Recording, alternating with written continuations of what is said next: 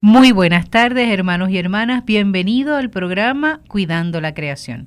Este programa es auspiciado por la Pastoral Ecológica de la Arquidiócesis de San Juan de Puerto Rico y el Puente Enlace Latino de Acción Climática. Como ya saben, los domingos tenemos una cita de 1 a 2 de la tarde en el cual desde un espacio de diálogo interdisciplinario, multisectorial, de base de fe ecuménico e interreligioso, hablamos de lo que le está ocurriendo a nuestra casa común y sobre todo conocer todos los esfuerzos que están haciendo hermanos y hermanas en diferentes lugares de Puerto Rico y hasta fuera de Puerto Rico en bien de nuestra casa común. Recordando que ese término lo acuñamos de el Papa Francisco en Laudato Si o el documento Alabado Seas, donde él nos presenta y nos propone reconocer al planeta Tierra como una misma casa no como un planeta que esté desligado cada país por sus fronteras, sino todo lo contrario, que estamos en una misma casa gigante, ¿verdad? En este espacio y que podamos sentirnos corresponsables en su cuidado, pero antes de cuidarlo también tenemos que reconocer cuánto daño le hemos hecho o le estamos haciendo. Quien le habla es la hermana Alicia Vilés Ríos, dominica de la Santa Cruz, y junto a un grupo de personas de buena voluntad, hoy hablaremos sobre COSUAM, que es la Corporación para la Sustentabilidad Ambiental. Y me acompañan para esto Ángel Torres Barcárcel, quien es el presidente de COSUAM. Saludos, Ángel. Buenas tardes a todos los que nos escuchan. Gracias por estar aquí. Y también en la mesa de diálogo se acerca Miguel Rodríguez de VIP Energy. Ya lo habíamos escuchado anteriormente eh, exponiendo sobre el uso de las placas eh, fotovoltaicas, ¿verdad? Así que bienvenido, Miguel. Gracias por Qué bueno, qué bueno que estén aquí. Bueno, vamos a ver, esto de COSUAM, Corporación para la Sustentabilidad Ambiental en Puerto Rico o para Puerto Rico, ¿cómo es? Se llama eh, Corporación para la Sustentabilidad Ambiental y el, el, el el nombre, ¿verdad? Más, voy a decir como el comercial es ah. COSUAM de Puerto Rico. COSUAM de, Puerto, Rico. ¿Quiere decir que hay otros COSUAM en otros lugares? No, era que queríamos hacer el énfasis que, ¿verdad? Que era como que así, aquí es que nace el movimiento. ¿no? Ok, sí, porque COSUAM suena hasta de un lugar lejano. Exactamente, exactamente. Este, entonces, pero entonces el, término COSUAM solo como tal, pues más lo usamos cuando nos referimos a la organización en inglés. Ok, pues, perfecto. Así que repetimos, es Corporación para la Sustentabilidad Ambiental. y es un proyecto en Puerto Rico. Exactamente. Perfecto. Ahora, antes de conocer a COSUAM, ¿verdad? ¿Quién es Ángel Torres Valcárcel? Bien, pues Ángel Torres Valcárcel es el hijo de Ángela L. Valcárcel de León y, Rubén Torres Serrano. ¿Es natural de? De Roosevelt. Ajá. sí, soy, nacido y criado aquí en esta urbanización Roosevelt. Así que te sientes en tu casa. Exactamente, calle José Aracosta y esa iglesia que está ahí la visité y fui monaguillo. y en la escuela que está ahí estudié cuando estaba... Harry, ¿escuchaste eso? Harry es nuestro técnico sí. y debe estar feliz porque Harry visita mucho esa parroquia. Qué bueno, así que eres vecino de, de la estación de radio. Sí, exactamente. Perfecto. Estoy eh, bien orgulloso de haber, haberme criado en verdad en Roosevelt. Encuentro que es un sitio maravilloso y de verdad que este eh, o sea, los mejores tiempos de mi juventud los pasé. Tienes hasta un cine, ¿no? Tenemos cine, todo, la plaza, las fiestas de Roosevelt, todo eso. Qué bien. Para los hermanos que me escuchan, eh, recordemos que la estación Radio Paz queda en la urbanización Roosevelt, así que aquí en Atorrey para que se ubiquen. Hay personas que escuchan, utilizan la estación de radio para acompañarse durante el día, pero tal vez no saben dónde queda físicamente la estación. Bien, entonces, pues, eh, pues eh, pues me eduqué aquí todo el tiempo en el sistema público, en la escuela eh, Eleanor Roosevelt y después fui a otras escuelas, este, Escuela de las Américas en Puerto Nuevo, Escuela Trina Padilla de Sanse en la avenida Piñero. Así que eres producto de la escuela pública. sí. Y después de las universidades, que fui entonces a la Universidad de Puerto Rico, donde completé un bachillerato en ciencias ambientales de la Facultad de Ciencias Naturales. De ahí entonces procedí y eh, completé la maestría en salud pública de la, del la Escuela Graduada de Salud Pública del Recinto de Ciencias Médicas. También tengo estudios graduados en planificación, en el área ambiental. Y, finalmente, pues tengo un doctorado en climatología de la Universidad de Purdue en Indiana. De veras, qué bien. Excelente. ¿Y qué te motivó a estudiar, irte por el área de las ciencias ambientales? Bueno, en, eh, desde pequeño siempre eh, saqué buenas notas en la clase, los maestros pues me, me, motivaban. Eh, recuerdo que mi mamá nos compraba muchos libros y cosas, ¿verdad? Para este, suplementos para ayudar en la escuela. me encantó mucho el área de la ecología y por lo tanto pues me gustaba principalmente porque era una una combinación interdisciplinaria, ¿no? Eh, vuelve química, física, o sea, asuntos bióticos y abióticos. Y pues siempre me gustó seguir pues, la trayectoria por el currículo general hasta que llegó a la universidad y en la universidad sabía que iba a estudiar ciencia, los mismos maestros me habían dicho, mira, yo creo que tú debes conseguir y las pruebas de actitud que hice también en esas que le dan para uno pues para ayudarle a ubicar este eh, el área de, ciencias y artes, me habían recomendado que fuera arquitecto, porque era como que este, combinaba, también dibujaba y cosas así.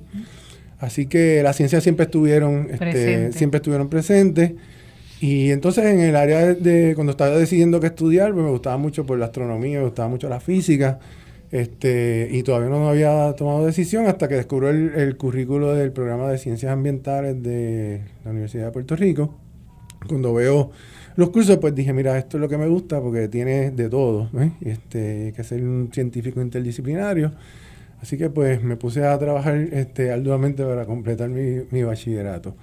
Así que eh, eh, por ese lado, entonces el otro, el otro eh, estudios graduados comencé en planificación ambiental, este, completé bastante del currículo pero entonces me empezó a llamar la atención el área de la salud pública. Tenía, yo tenía opciones entre salud ambiental y planificación ambiental. Eh, entonces, pues, cambié al área de salud pública, eh, eh, salud pública general, porque ellos tienen un currículo de salud ambiental, pero entendía que, que, podía coger algunos cursos, ¿verdad? El currículo que nos dan en, en el bachillerato era bastante completo, ¿ves? y no eran muchos cursos adicionales este, muy diferentes, así que cogí los cursos que, ¿verdad? que, no, que no tenía y completé salud eh, pública general. Qué bien.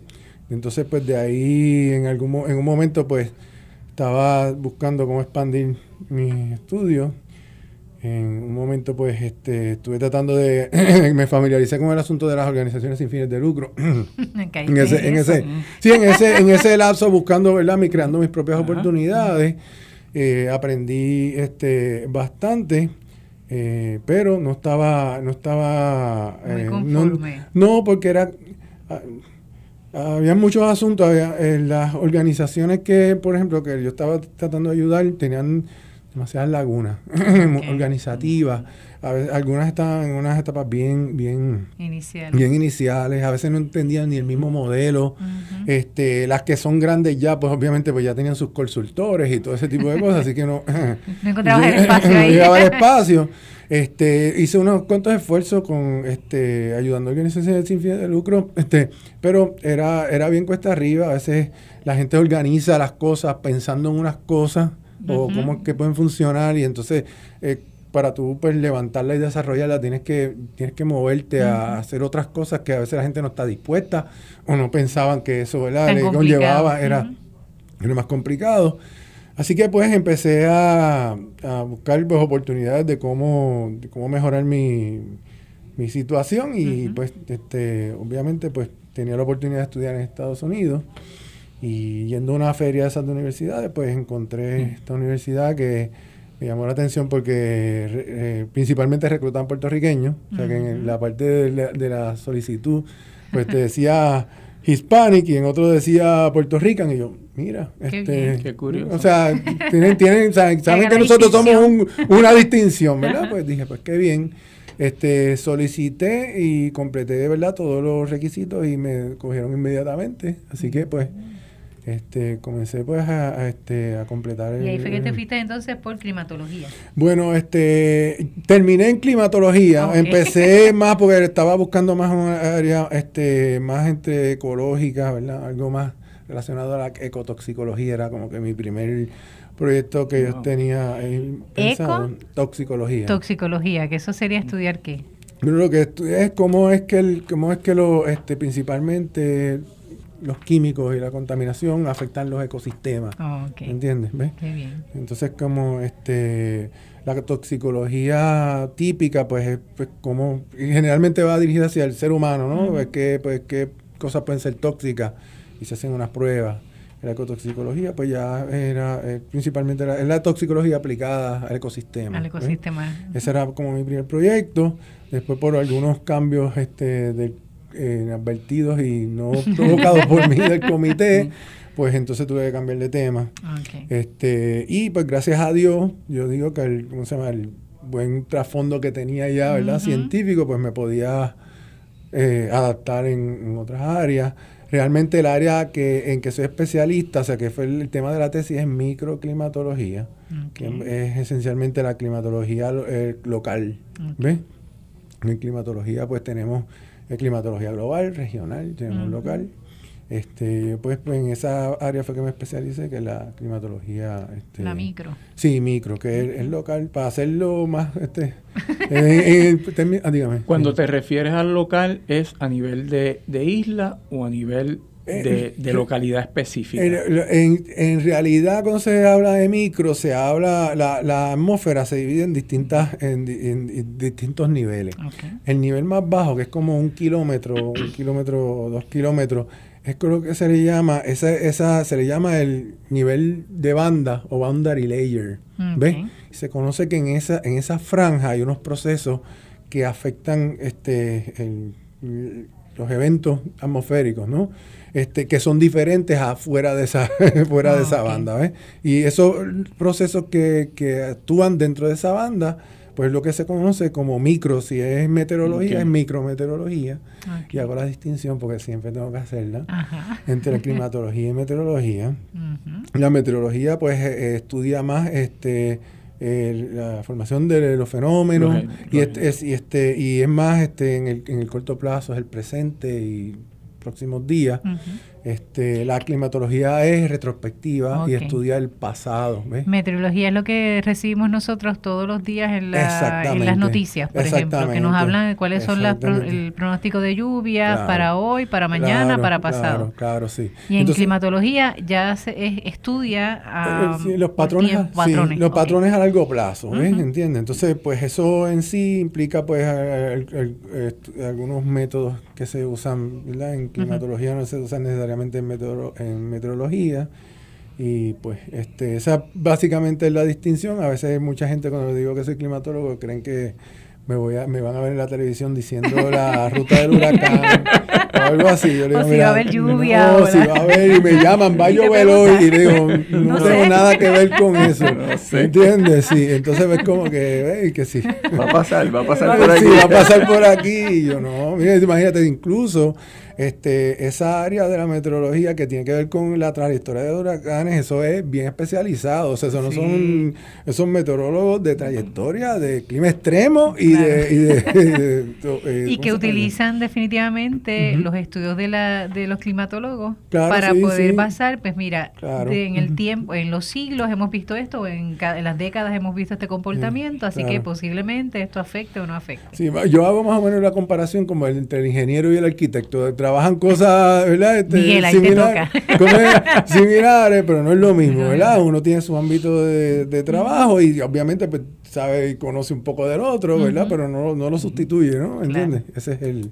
Se complementan. Sí, exactamente. Se complementan. se espera que, ¿verdad? que se complemente Qué bien. trabajo. Bien.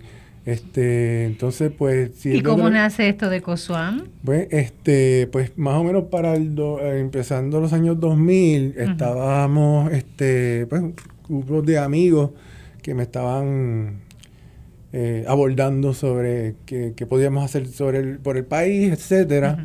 Recuerdo también que para ese momento mi hermana, mis hermanos viajaron un momento a Venezuela, conocieron a unas personas muy chéveres allá que estaban viviendo en Puerto Rico. Y entonces ellos me citaron a una reunión para ver qué tipo de proyectos en el país se puede hacer, o negocios, etcétera. Entonces, pues yo les ayudé y les atendí muy bien, pero después me pongo a pensar, wow, este, estamos pensando en cómo otras personas pueden, ¿verdad?, venir a hacer proyectos aquí y nosotros mismos no, no, pensamos, ¿verdad?, cómo hacer proyectos. Entonces, pues, pues, esas dos cosas se, se juntaron y entonces, pues, teniendo la experiencia que había con lo de las organizaciones sin fines de lucro, pues entonces, pues, eh, convoqué una reunión, un grupo de personas que estaban en el mismo, la misma onda de, mira, me gustaría hacer algo, qué sé yo. Y yo pues, dije, bueno, pues yo, creo que lo que hace falta es hacer esto. este Y pues las personas pues dijeron, mira, pues chévere, nos gusta, vamos a, vamos a, a, comenzar, ¿no? A comenzar algo, a ver cómo podemos aportar. Este, básicamente, pues el primero fue un traerán a error, éramos personas que nos conocíamos, pero necesariamente habíamos trabajado juntos. Este eh, la mayoría son personas pues eh, graduadas de la universidad. Eh, la mayoría no fue que se escogió así, pero obviamente uno, cuando uno hace cualquier grupo, pues uno llama a la gente que conoce. a los más cercanos. Pero más cercanos, la mayoría pues tienen grados en ciencia o en salud pública, este, con escuelas graduadas. Y pues empezamos a discutir eso. Pero un banco de recursos interesante. Ah, bueno, sí. Ah, bueno, no, no, claro, claro, sí. Eso tiene como todo, fortalezas y debilidades, pero este tiene, sí. Entonces, el, eh, pues empezamos a reunir y pues después de algunas discusiones y debates que tuvimos, pues se decidió crear pues una organización. En primer lugar, se, se iba a crear como cooperativa este, nos dimos cuenta de que el, modelo era un poquito, este, vamos a decir, el, la formación de la cooperativa es un poco más lenta, tienes que, o sea, está más regulado, ¿no? Este, por lo tanto, pues, necesitas una cantidad de personas y entonces entras en un proceso bien, bien formal. la organización sin fines de lucro era más fácil de crear, no necesitas todo este montón de personas para comenzar, ¿entiendes? Y entonces era más fácil comenzar a, y, ¿verdad? Y siempre teníamos la oportunidad de que si queríamos hacer una, cooperativa se podía hacer, ¿no? Seguro. Este, y entonces pues empezamos, inscribimos una organización sin fines de lucro. Eh, el nombre salió de uno de los mismos compañeros, que se llama este Rey Rosado, que este es un artista gráfico. Eh, le agradecemos mucho, ¿verdad? Que él, vio este proyecto. Fue bien bonita la, la, la, interacción con él. Quiero resaltar eso, porque cuando nos acercamos por él la primera vez, porque él conoce pues, de diseño gráfico, primero no lo había visto como un potencial cliente. y después de haber, no, pero qué, este, o sea, porque fuimos donde él, mira, este, esta persona que también es miembro de, mira, este, y entonces, pues, de camino para mi casa recibo una llamada de Rey Rosado que dice, mira, este, sabes que a mí me gustaría participar de ese proyecto. Qué bien. Y yo digo, bueno, sí, pero este, no sabemos cuánto cobran. No, pero es que no, no, no es que no estoy hablando de cobrar. Yo, yo quiero ser parte de ese proyecto. Exacto. Y yo, ajá, ¿me entiendes? ¿Sabes? Fue, fue bien, bueno, fue un proceso bien, bien bonito, este, que haya, ¿verdad? Este, apelado a esta persona que fuimos simplemente a explicarle, ¿verdad? Que era lo que queríamos hacer y de verdad que ha sido un, gran compañero, siempre ha estado bien dispuesto. Él mismo creó entonces, o sea, él donó su talento y creó la imagen corporativa, lo que le llaman el branding y todo eso. Este, gracias a él, pues, todo lo, ¿verdad? Todo el diseño gráfico de Cosuán es de primera. Este, y no sé si lo han, podido ver, pero este él, ah, eso, esa aportación, ¿ves? Qué bien. Así que la organización empezó de, de esa forma y eh, después se empezó a ver pues, qué tipo de proyectos se querían hacer. Eh, nosotros diseñamos un, con, el, con el ingeniero César González Avilés, que es uno de los miembros de COSUAM. Eh, él lo conocí mientras estaba haciendo estudios graduados allá en Purdue. y si es Avilés, tiene que ser buena gente. Ah, bueno. no conozco uno malo todavía. Muy bien, no los hay. Entonces, él, él pues este, diseñamos una, un sistema que le llamamos Programa de Operaciones Sustentables.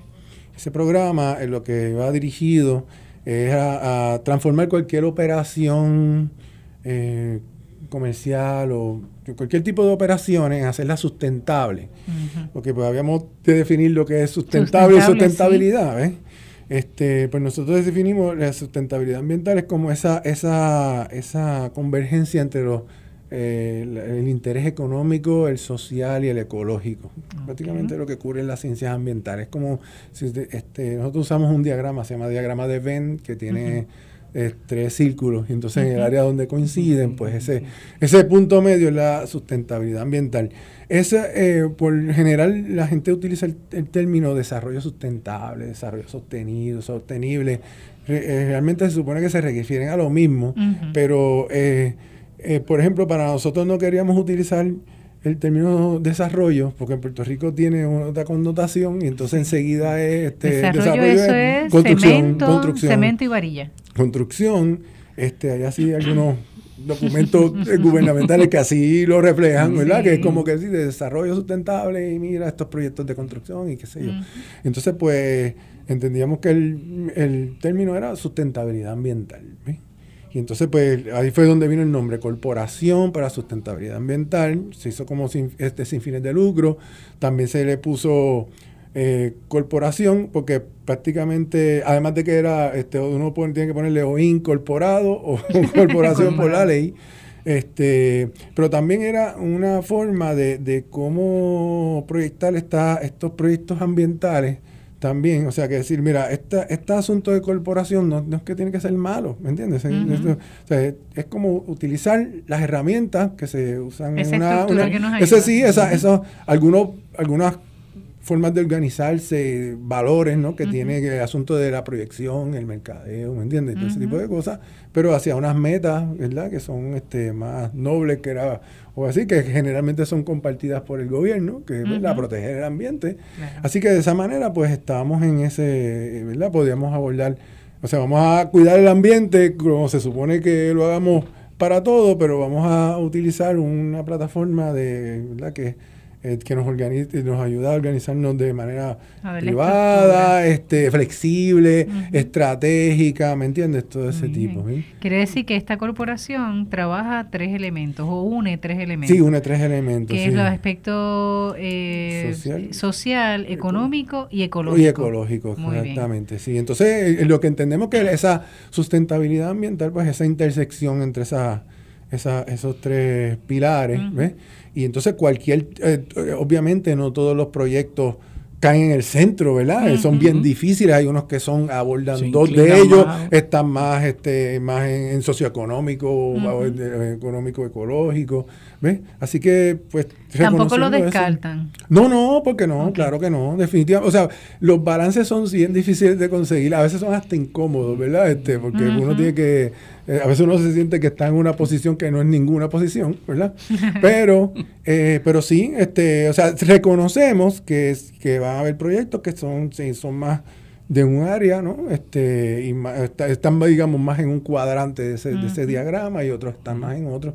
Todos son bienvenidos y lo que, este, lo importante es estar consciente, ¿no? De que de, de, de dónde, de, de, en qué, de qué, qué cuadrante está, ¿entiendes? Y no asumir que, que estás en el centro, no asumir que estás en el centro. Tener claridad. Exactamente. Me parece interesante porque la participación o la integración, por ejemplo, del arte, en el caso de Rey Rosado. Sí, claro eh, saludos, no lo conozco, pero lo saludo.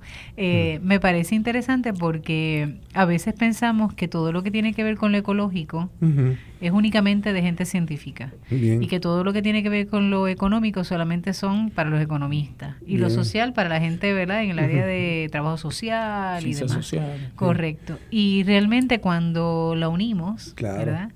O lo ponemos en armonía todo, no solamente entran esas tres áreas, sino que se nutre también y se enriquece de la cultura y dentro de la cultura el arte, la música, todo. Y eso realmente enriquece el programa.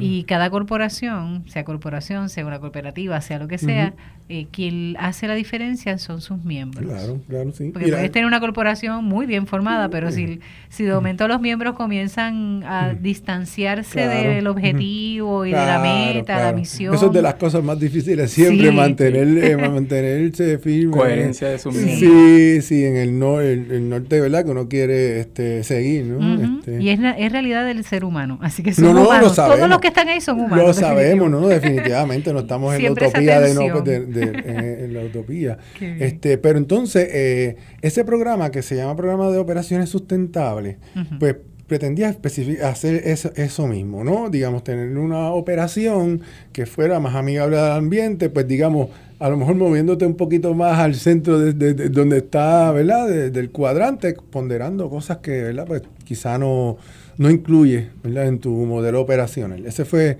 el origen. Este...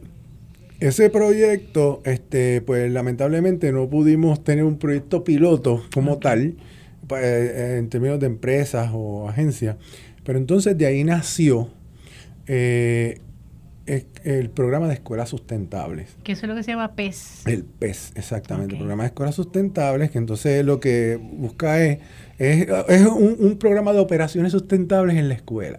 Okay. O sea que prácticamente ese, ese, ese modelo. Eh, ese, ese proyecto sí empezó a tener mucha, este, mucha, mucha acogida. Y, gracias a Dios, pues el día, hasta el momento es el proyecto más exitoso que tenemos en la organización. Cuando hablan aquí de escuelas, ¿se refieren a escuelas que privadas, públicas?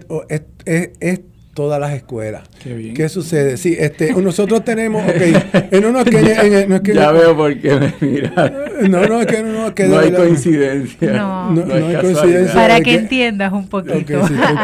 es que Miguel hoy cuando me llamó me dice, mira, no me siento con mucho ánimo, pero quería ver si había espacio en el radio. Y yo, bueno, ven, porque por lo menos entras en la mesa de diálogo y conoces entonces a Ángel y demás y a Cosuán y vemos y además aportas también desde tu experiencia. Y ahora como que todas las piezas van cayendo ¿verdad que sí Miguel? Es, maravilloso esto de verdad que yo eh, me, me sentí comprometido desde hace un tiempo con y principalmente cuando empecé a leer la encíclica. Y bien curioso porque la leí buscando qué es lo que voy a encontrar aquí que me va a ayudar a mí a vender placas solares. ¿Eh? Un interés económico. Ah, sí, sí, sí, por ahí. Primero porque me, en el transcurso del tiempo que llevo trabajando en esto me doy cuenta que era la, forma más fácil de llegar al público. Si la empresa desde el punto de vista ambiental, pues se retraían y le perdían el interés. Eh, después de demostrarle caray, esto es un no-brainer desde el punto de vista económico, pues me voy al otro. Cuando profundizo me doy cuenta que uno de los retos principales que tenemos los que queremos defender el ambiente es educar. Claro. Y si uno pudiese establecer unos proyectos donde uno toma la escuela como un huerto casero, tiene ahí una tierra fecunda y una semilla que desarrollar, y que son las personas, los seres humanos que más van a sufrir ese daño si no hacemos nada. Además que curiosamente son los más atentos y los más curiosos con el tema. O sea, cuando uno impacta a la escuela, yo entiendo que es la mejor manera de uno poder este, propagar esto más que con programas, más que con casa a casa, más con, con anuncios. Claro, claro, sí. Eh, definitivamente, entonces, este, digamos, el Ah, lo que le estaba diciendo es que en, este, en este proyecto que empezó cuando se diseñó el programa de escuelas sustentables originalmente, se diseñó pensando, como yo vengo de la escuela pública, entendía que era el, este, el ¿verdad? Que, que había la mayor necesidad y que a lo mejor había el mayor interés, ¿verdad? Pues, pues se hace, se diseña este pensando en escuelas públicas. Las primeras escuelas que fueron, este, empezaron en escuelas públicas. Curiosamente, las escuelas que empezaron eh, eh, fueron desde, desde Vieques hasta Guada y no había casi en el área metropolitana. entonces nosotros, una organización empezando, estábamos, tenían este, viajando a todas partes de la isla para tratar de atender las escuelas. Pero una vez pasa el primer año, tengo que decir que viene el primer colegio, si puedo mencionar el colegio, sí, claro. El colegio San Francis de Carolina, este, por la eh, profesora, la maestra Iber Ríos, que ella eh, se nos se nos acerca, nos pide pues una reunión y nos dice, mire, yo tengo este programa, un programa que se llama Big Green, este, y pues ella quería pues, formar parte del, del, del programa de escuela sustentable. Y entonces, pues, yo me reuní y dije, wow, este, qué bueno, que no pensaba que le iba a interesar a un, a un colegio. Gracias a este programa de, de Green, eh, en, en, aquel momento, las primeras escuelas, curiosamente, que empezamos a tener eran escuelas intermedias, ¿no? Eran escuelas intermedias. este, y había una solamente una superior allá en, en Vieques. Entonces, eh, eh, ella, el, modelo que ella usa este, es bien propicio para ella da clases a nivel superior. Y por lo tanto es un buen modelo para... Así que este, eh, eh, que participar el programa era excelente porque no, habíamos pensado cómo podíamos hacer esto a nivel de escuelas superiores y ella tenía ¿verdad? algo que, que se podía trabajar. Así que pues empezó, esa fue la primera escuela privada en participar de, del programa Escuela Sustentable. Y lo bueno del, programa es que se ha ido creando, ¿no? Se ha ido modificando o sea, nació de aquí, ese programa es nativo de aquí. Este, no es el, necesariamente el primer programa, hay otros programas que son importados, que, que son de otras organizaciones, pero este programa pues fue hecho, si es criollo, fue hecho para aquí, con, ¿verdad? tratando de evitarle, complicarle la vida más a los maestros y que tuvieran que tener más, más tiempo, y se, y se comenzó de esa manera. Entonces, eh, em, curiosamente, pues, este empezó, ¿verdad? Este, a ganar, a, a, darse a conocer, y a ganar, ¿verdad? Este reconocimiento, en, ¿verdad? Por tiempo la, la, empezaba mucho a, maestros hablándose, mira que yo estoy en este programa, qué sé yo qué, y, de ahí, sí, entonces empezó, se empezó a, ¿verdad? a regar la voz. El, el programa nació en el 2009, ¿ok? El programa de, de Escuela Sustentable, de es del 2007 se inscribió. Así que dos años después fue que empezamos ¿no? en, el, en el programa de escuelas sustentables. Y gracias a Dios, pues hoy este, ahí siguen siendo la mayoría de escuelas públicas, pero tenemos muchos, eh, como ha ido evolucionando el programa y le hemos estado incluyendo algunas cosas adicionales que apelan también más este, al interés del, ¿cómo se llama? de las escuelas eh, privadas. Y pues estamos pues bien contentos y bien orgullosos de que tenemos escuelas que son este, colegios, pues, ¿verdad? Bien privilegiados y tenemos escuelas de, que están dentro de residenciales públicos, ¿entiendes? Y, tiene una variedad. Sí, le atendemos a todos igual, con el mismo cariño. En unos sitios hay este en más apoyo, no tiene que ver con si son privadas o públicas, ¿verdad? Tiene que ver más este eh, con la cultura de, colaboración que hay o las relaciones que tiene el maestro en la escuela. Así que este eh, ha sido fascinante, ¿verdad? Trabajar con uno y con los otros, tienen distintos retos cada uno. Este, pero están, eh, o sea, después los que llevan ya más tiempo, ya me siento bien orgulloso, bien contento de cómo han, ¿verdad? Cómo, cómo han asimilado el, y después que se acaba el, el, tiempo de las clases, más o menos en mayo, yo tengo como dos meses de respiro. el, verano, Sí, y entonces ya empiezan, este, fue fascinante, este, este mismo este verano, cuando me a las clases, yo recibí pero llamadas. Eh, ¿Cuándo vamos a empezar? ¿Cuándo vamos a empezar? Sí, mira, que si es para este año yo quiero hacer esto y aquello y lo otro, ¿me entiendes? Entonces como que pues ya está contagiado, ¿no? Ya, ya, ya lo han asimilado. Y, te iba a preguntar, Ángel, ¿en qué consiste el programa? Bien. Porque tal vez, obviamente, como conoces en qué, ofrece, sería bueno que los hermanos que nos escuchan puedan saber, tener conocimiento en qué consiste este tipo de programas para las escuelas eh, sustentables. Bien, este, e, el programa lo que busca es adelantar la visión de sustentabilidad ambiental que lleva COSUAM a través de la escuela. Bien. Y entonces nosotros en este programa no le imponemos ningún tipo de agenda en términos de que un tema tienes que trabajar con huertos y tú tienes que trabajar composta y tú tienes que ver con biodiversidad, sino que eso más o menos se le deja que la escuela, eh, según la persona, sí, exactamente, según este le llamamos el coordinador PES, ¿verdad? que esta persona es el, lazo entre la organización y la escuela. Y prácticamente esa persona pues lleva el, ¿no? la, agenda de qué, de qué temas quiere trabajar, o, sea por necesidad o por interés, ¿no? Este, exactamente. Entonces nosotros le apoyamos. Eh, el programa funciona más como una red de apoyo. Aquí no hay intercambio de dinero, ellos no nos pagan, nosotros no le pagamos a ellos, ¿entiendes?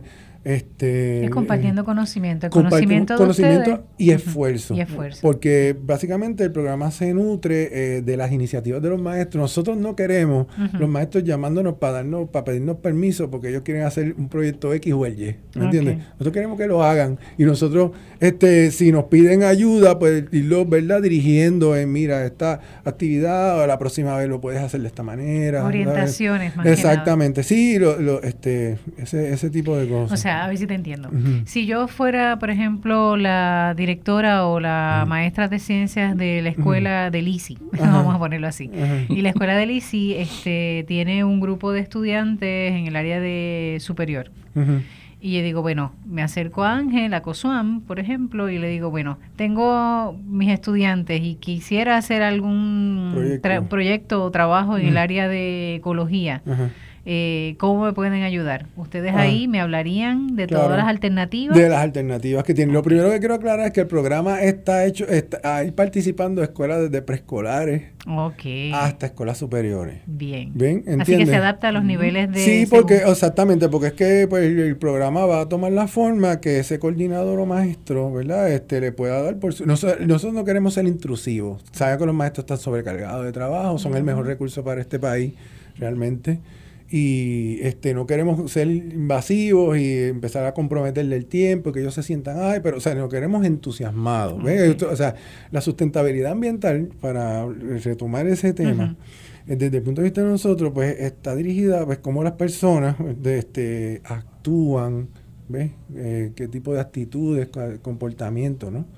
Eh, así que nosotros no queremos ser este que, ellos se sientan explotados y acosados por nosotros. No es un trabajo más a realizar. No, no, es una misión, realmente es una misión, lo que queremos es que adopten la misión. Y hay muchos que ya la tienen, ¿verdad? Pero entonces nosotros queremos montarlo en esta ola, decirle, mira, este, esto lo puedes mejorar aquí, esto lo, estás haciendo bien. Exacto, sí, no, no lo juzgamos, no vamos por ese asunto de decirle, no, esto bien, está mal, ¿no?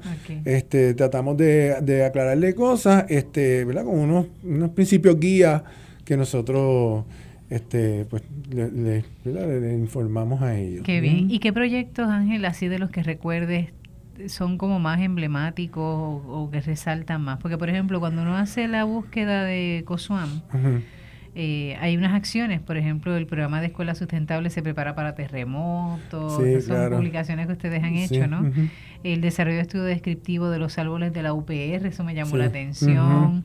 Eh, lo del colegio Baldwin, que reforesta con árboles nativos en servicio comunitario, el apoyo del simposio de la UPR con instituciones de los Estados Unidos. O sea, hay una, unos anuncios, ¿verdad? actividades que ustedes han realizado, pero no sé si es eso lo más emblemático o hay algo, algo ¿verdad? Bueno, este, de las cosas más emblemáticas, yo diría, eh, lo que pasa es que el programa ha tomado tantas, tantas, vamos a decir, Este, una de las cosas que quiero aclarar es que el, eh, ya, ya, aclaré lo primero, que públicas y privadas. Claro.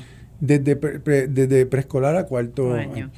Y la otra cosa es que el coordinador no tiene que ser maestro de ciencia. Ah, interesante. Entonces, ¿qué sucede? Sí, porque el, que ha estudiado el tema del ambiente sabe que esto es algo más amplio y que no es, simplemente un solo problema, ¿no? hay problemas que son sociales, otros son económicos. De hecho, la mayoría son socioeconómicos, ¿verdad?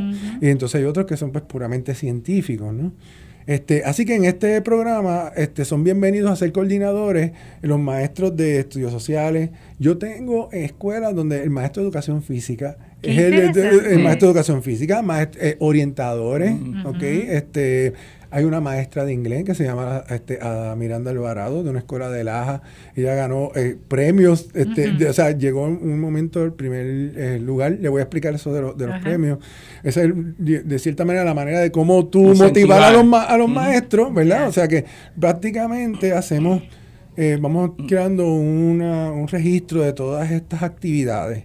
Las actividades eh, cuentan tanto las actividades que hace el, maestro como las que nosotros le sugerimos, como también ellos apoyar actividades que hagan otros maestros en la escuela o, otros, o, fuera de la, fuera de la, de eh, en la comunidad.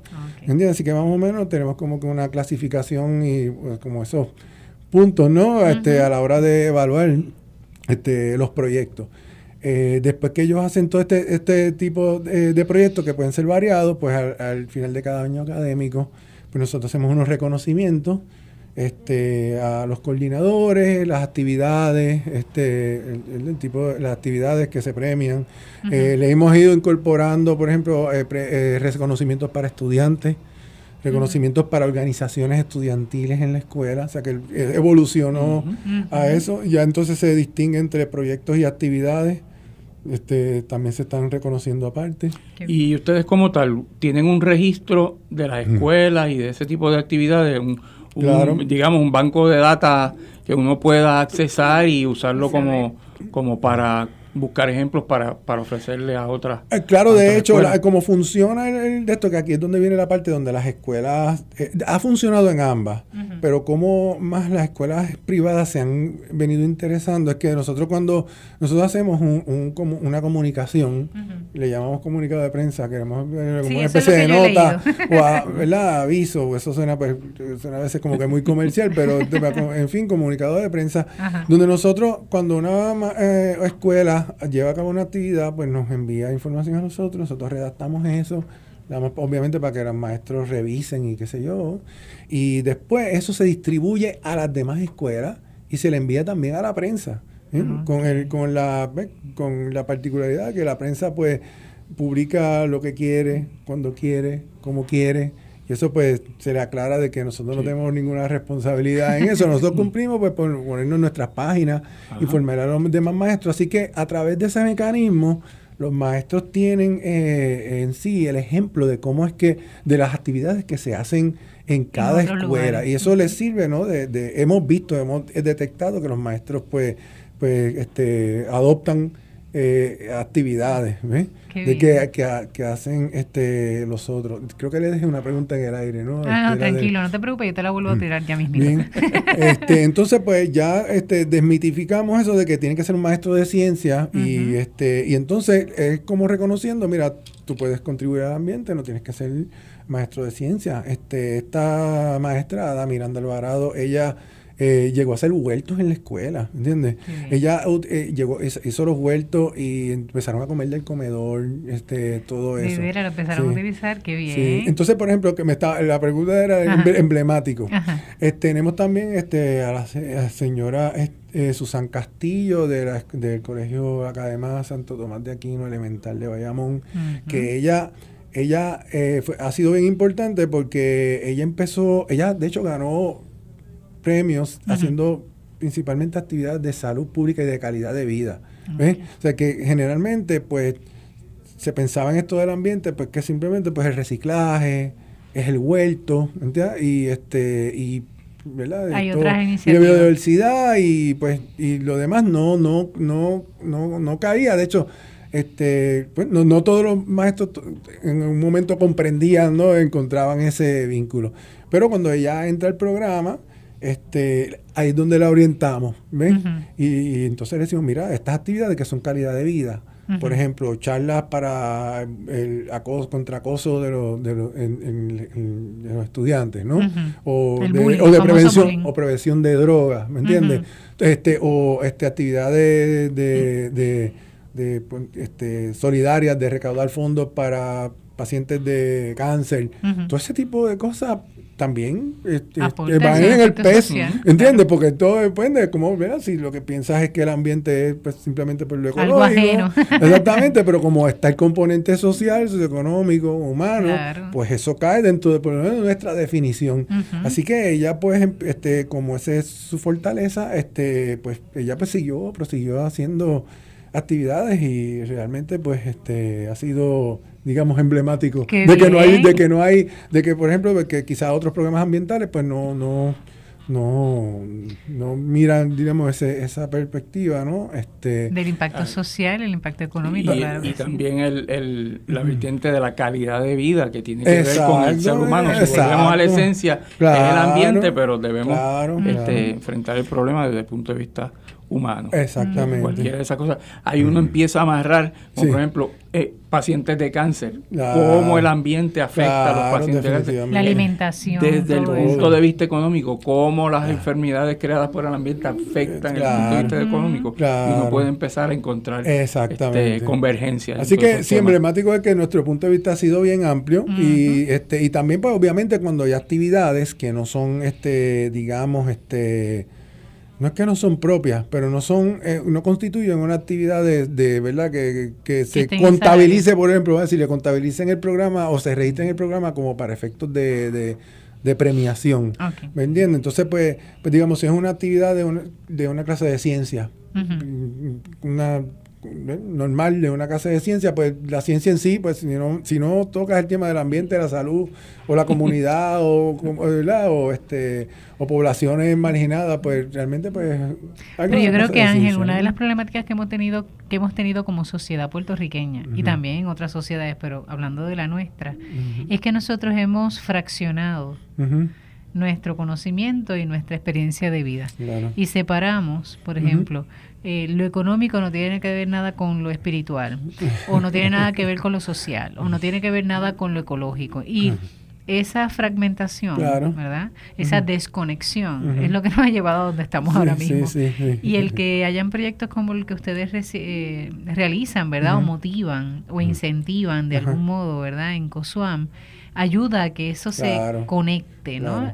Que siempre ha tenido conexión, pero es que se reconozca la conexión que tiene. Exactamente. el Papa para eso tiene un término que a mí cada vez que lo digo me, me llama mucho la atención y es que está no interconectados, sino que estamos interpenetrados entre lo que es lo humano y el ambiente.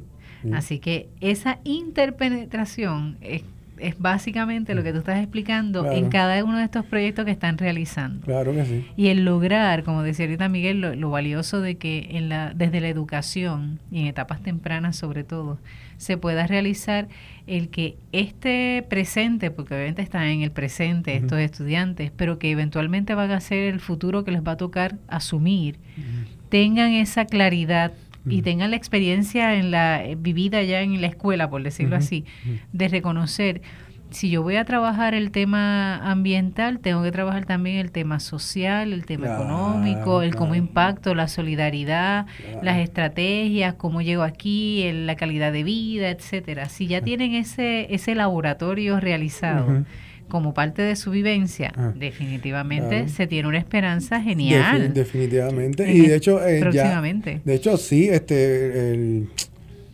ya yo estoy en la universidad recibiendo estudiantes que ya han pasado por ¿Tú eres Profesor sí, soy profesor de la Sí, eso se me olvidó decir. No, tranquilo. yo lo sabía. Profesor de la Universidad de Puerto Rico en el Departamento de Ciencias Ambientales de la Facultad de Ciencias Naturales. y ya está recibiendo estudiantes que participaron. Sí, que participaron, o sea, que pasaron por la experiencia del, del, del, del, programa, ¿ves? O sea, que, este pues sí, obviamente lleva suficiente tiempo este para, para, ya, para ya ver estar, viendo que vamos a tener una generación que va a estar tocada no por este por el programa. Otra cosa emblemática usando este sí, lo tengo este, pensando no, claro es que es que este es el asunto de compartir. Okay. Eh, compartir porque quiere decir que usted puede hacer en una escuela una, un montón de actividades. Y que pueden ser educativas, de solidaridad, todas. Pero si usted no la quiere compartir, quiere decir que no quiere que el país lo sepa, que las otras personas lo sepan, ¿entiendes? Pues entonces hay algo que nos falta, ¿no? Yo creo que el país está necesitando muchas de buenas noticias, ¿no? Este, y cada vez que un maestro se desvive y hace algo por, por la educación, por el futuro, por los estudiantes, por el ambiente, algo que merece, ¿verdad? este, Sí, por lo menos que eh, que lo que lo quizás reconocido es más allá de, de, conocerlo, pero lo que quiero decir es que, que los demás sepan, ¿no? Que se, se, enteren, vamos a decirlo, se enteren de que se hizo. Eh, yo a menudo pues entiendo que muchos, hay muchos maestros que, que son bien humildes, no son personas que eh, pretenciosas ni están buscando reconocimiento. De hecho, a veces yo los pongo en situaciones incómodas, bendito, porque sí, porque le, le, pues, hablo de, la, de los reconocimientos que tienen y de las virtudes. Y yo siempre digo este mensaje, lo voy a decir ahora. Yo le dije, si no queremos eh, difundir las buenas noticias, no, se quejen, no, no, no se quejen cuando vengan las malas a ocupar los titulares. Definitivamente. ¿Entiendes? Eso ha sido un mensaje este, bastante certero. Pues, es como decir, bueno, sabemos que a ti no te gusta, a mí no me encanta estar, ¿entiendes? Este, sacándome fotos ni de ese tipo de cosas, pero la realidad es que si hacemos algo bueno, que es de fructífero para el país, los demás deberían saber, ¿entiendes? Que hay gente que está trabajando por un mejor Puerto Rico y por lo tanto, pues eh, los pongo, el asunto de compartir. Entonces, ¿qué sucede? Tiene que haber la intención de ellos, ¿verdad? No, no, este, si tú haces algo y un proyecto, una actividad, el maestro que está a cargo, pues debe quererlo compartir. O sea, nosotros no vamos a invadirlo y a quererlo, ¿verdad? Decir, pues si no, si no, hay, algunas actividades que por diversas razones, hay maestros donde cuando me, me, dicen algo que hicieron, me dicen no hagas, no hagas este comunicación pública sobre eso. ¿entiendes? Y yo pues respeto ese espacio que yo me... Pero tratan de mm. motivarlos a que sí se dé a conocer. Eh, sí, sí, por eso, pero no, no insisto porque ya ellos, saben, ¿entiendes? Entonces, pues ellos saben que a veces ellos me comparten cosas que simplemente lo quieren para mi conocimiento. Mira, hice esto, o proyectos que, que se han trabajado, que simplemente no quieren que el, que el, que se, que, se, que se, difunda, se difunda públicamente, y eso lo, lo, lo, respetamos. Pero el asunto aquí, que el otro asunto es del, del, del programa, otra característica es el asunto de querer compartir cuando uno hace algo bueno, ¿me entiendes? Cuando uno hace una buena actividad, pues queremos que, los demás maestros la tomen de ejemplo y se enteren de que, mira, pueden hacer este tipo de, actividad. motivación. Eh, eso ha sido excelente. Eh, a propósito, este, eh, ha sido excelente de que este proceso de, de comunicación que ha salido, pues que se le difunde a la prensa, pues sí, tiene un efecto bien grande en la motivación del estudiante y, y, los, ¿cómo se llama? y los maestros, ¿no? Incluso hasta los padres, cuando sale una noticia en los medios, todo, el mundo, todo el mundo corre a comprar el periódico, ¿entiendes? Todo ese tipo de cosas lo ponen en, en, los, tablones de dicto y se sienten muy bien. O sea, que ese, que ese, ¿verdad? Ese, como decir, el, el, el incentivo, ¿no? Es de que pues, pueden aprovechar eso y los maestros se han dado cuenta si eh, entrevistar a un maestro se darían cuenta de, que, de que es bien positivo en, la, en, el, entusiasmo de los estudiantes. Así que Y que no necesariamente se quedan, no son maestros que únicamente están trabajando lo que desde su carga de trabajo en cuestión de enseñanza tienen, sino que son, están realizando otras tareas y otros proyectos. Eh, que complementan obviamente lo que lo que es la enseñanza, porque a veces uno mm. piensa que todo está en los libros. Muchas de las cosas que están en los libros, si no se lleva a la vivencia y a la práctica, y los hermanos que me escuchan y las hermanas tal vez recuerdan el programa anterior con la profesora Alida Ortiz, que nos decía, ¿verdad?, esa importancia de que el conocimiento no está únicamente en un video o en un libro, sino que también está en el contacto directo con, si es algo ambiental, pues vamos al área ambiental, si es algo social, vámonos a esa área social y vamos a, tocarla, a verla, a palparla, porque eso ayuda, eso enriquece. Y un poco lo que, lo que nos está diciendo Ángel con esto de COSUAM y el proyecto PES, que son los programas de escuela sustentable, que ya escuchamos que no son programas que se implementan de forma externa, no es que. COSUAM lo lleve y que ustedes tienen que hacer un programa específico o una actividad específica, sino que es generar, ¿verdad?, eh, proyectos desde la misma realidad de la escuela, desde la misma realidad de los estudiantes, de los maestros, las posibilidades y reconocer que todo es todo tema que sea en el área social, económica, ambiental, de salud, todo está conectado, todo está interconectado o interpenetrado, como diría el Papa, ¿no? Eh, y que no, no está fraccionado, todo tiene que ver, todo, todo incumbe a esto de eh, lo sustentable y el mejoramiento de, la persona. Así que me parece genial, qué chévere. Y si uno quisiera, por ejemplo, contactar a la corporación, eh, ¿Cómo uno hace? Sí, este, pueden, eh, el, el, teléfono es 787-674-3155. Repítelo, 787. 674-3155. Y el correo electrónico es coswam.pr arroba gmail.com. Ok, perfecto. Y me dijiste también que estaban por Facebook. Sí, tenemos la página de Facebook eh, eh, de COSUAM. Después tenemos dos páginas. Una es de COSUAM, que es más eh, para atender el público en inglés, ¿no? y es más pues temas así internacionales. Las otras, la COSUAM de Puerto Rico es en español. Esencialmente no la publicamos las, las comunicaciones de nosotros, las noticias, todo lo relevante a Puerto Rico, protección ambiental, el programa de las escuelas y todo. Ah, ok. Perfecto. Y entonces, en esta parte mm, ya no nos queda tanto tiempo, pero tal vez el que pueda comentarnos esa conexión con Estados Unidos o con programas de Estados Unidos, ¿en qué consiste?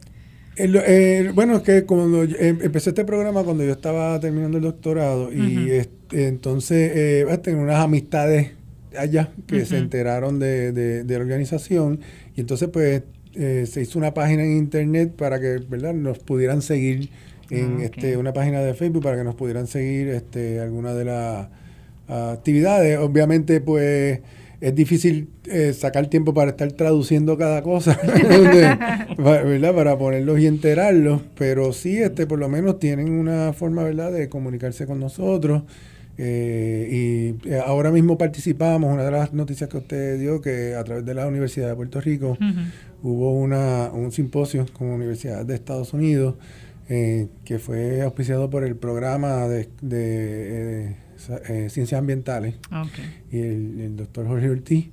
Entonces nos invitaron y a través de eso pues quieren ¿verdad? empezar alguna relación con nosotros, quizá a lo mejor replicar el programa en, en, el entorno de las universidades allá. Todas esas son este, posibilidades, pero obviamente hay que tener una, una vía abierta para esas oportunidades, porque obviamente pues debe ser en inglés, porque acá en la página de de, de Cosón de Puerto Rico, pues prácticamente pues lo que todo, en ah, español. todo en español y lo que vamos más a, a los temas que son propiamente de aquí. Ah, y en esa página de Facebook de Cosón de Puerto Rico, ¿qué información vamos a encontrar ahí? ¿Las actividades que se están realizando, los proyectos? Sí, este, ahí primero hay noticias de interés de todos los temas que sean ambientales, de, de salud, este, temas científicos y, eh, y también publicamos, si quieren ir específicamente a la sección de notas, donde, donde nosotros publicamos todas las comunicaciones de las actividades y proyectos que se hacen en las escuelas. Ah, Ahí en verdad pues pueden ir directamente y los van a ver eh, en orden cronológico cómo es que cómo es que han ido ocurriendo. Qué bien, eso es un modo también de que la gente pueda, los de las otras escuelas puedan ver también. De, hecho, de hecho, cuando, de hecho cuando, cuando me preguntan sobre el programa, pues lo que yo le envío ese, ese enlace para que para que entonces ellos puedan este, pues ver y si les gusta, ¿verdad? Y les, les, apela el programa, pues pueden eh, unirse al, esfuerzo. Qué bien. Y si usted quiere pertenecer a la corporación, ¿hay espacio para pertenecer a esa corporación? Ah, sí, sí hay, siempre hay espacios. Las corporaciones sin fines de lucro son ah, este, abiertas, ¿no? Tienen que ser este, abiertas, pues tienen que, se comunican al mismo número, este, para entonces comenzar a reunirse y hablarle de, los de los requisitos que son este sí porque se reúnen con es membresía es membresía tratamos, estamos de momento nos estamos reuniendo como una vez al año por el momento por el asunto de que hay mucho trabajo sí mucho trabajo este y, y, pues a veces es difícil no este estamos haciéndolo eso eh, con más frecuencia en, un tiempo. En los principios de, de, la, organización ahora hemos bajado sí, un poco, pero, más organizados también. Sí, pero nos mantenemos en comunicación por lo menos con electrónica. Obviamente pues tenemos todos los teléfonos y a veces pues una reunión si, si no es necesaria, pues claro, no, nos evitamos una llamada. Sí, eh, para mí es muy bienvenida. Definitivo, el calendario ayuda sí, exactamente. a que se alivie un poquito ese calendario. Pues qué bien, pues hermanos, ya hemos escuchado, ¿verdad? Eh, lo que es COSUAM, repetimos, que es la Corporación para la Sustentabilidad Ambiental y es una organización sin fines de lucro que busca... Eh, de algún modo aportar a Puerto Rico concretamente en todo lo que es el tema ambiental, de salud, social, económico, y lo están haciendo con mucho éxito en el área de la educación, tanto a nivel de escuelas públicas como en escuelas privadas. Eh, lo menciono y lo recalco porque a veces pensamos, ¿verdad? Y sobre todo que hemos ya salido hace un tiempito de las elecciones o hace unas semanas, ¿verdad? De todo este ambiente de elecciones. A veces sentimos, ¿verdad? Que se ha perdido la esperanza o hemos sentido de que no hay nada, no hay salidas. Y en Puerto Rico se está haciendo mucha tarea, en Puerto Rico se está logrando hacer muchos esfuerzos, no en bien de un grupo, sino en bien de la sociedad. Así que lo que se llama como el bien común. Así que agradecemos, Ángel, tu tiempo, ¿verdad? Y que nos hayas compartido eh, la experiencia de lo que es COSUAM eh, y que se pueda replicar o que se pueda realizar, ¿verdad? No solamente en los lugares de escuela, sino también incluso a nivel social, comunidades. Sería genial que se pudiese hacer. Uno de los proyectos que queríamos hacer, como ese proyecto era, de, de acuerdo, programa de operaciones sustentables, programa de escuela sustentable y queremos hacer uno de programa de comunidades sustentables. Este, obviamente, pues se nos ha hecho más fácil las, escuelas. las escuelas, pero eso siempre ha estado en el tintero de que, de que, pues, tiene que haber, pues, más o menos unos elementos. Nosotros, pues, eh, por, preparación no somos trabajadores sociales y este, pues si hay unas comunidades que tienen que tener algún tipo de cohesión, ¿no? Para uno poder ayudar a intervenir, por lo menos desde nuestra perspectiva, ¿verdad? Pues ya si tienen otros problemas, pues son otros profesionales que les pueden ayudar, ¿no? Pero si hay eh, comunidades que están interesadas. También podemos hacer, este, se, hizo precisamente para, eso. Así que si usted, hermano y hermana que nos escucha, le interesa o le motiva, ¿verdad?, replicar esta misma experiencia, no duden en comunicarse con Ángel.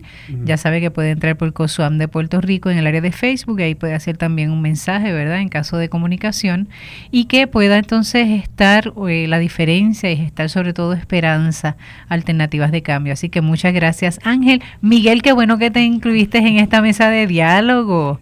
Gracias. Nos alegra muchísimo, de verdad. gracias a Dios que me dio la, la voluntad de llamar. Qué bueno, así que sabes que siempre estamos aquí para que puedas este aportar, ¿verdad? Y enriquecer. Y gracias, Ángel. y a ustedes, hermanos, mil gracias por su atención y ya saben, hay mucho que hacer, hay mucho que se está realizando, pero sobre todo desde el sentido de integrar no solamente lo ecológico y lo humano, sino también lo económico, la salud y la vida. Así que seguimos cuidando la creación. Hasta la próxima.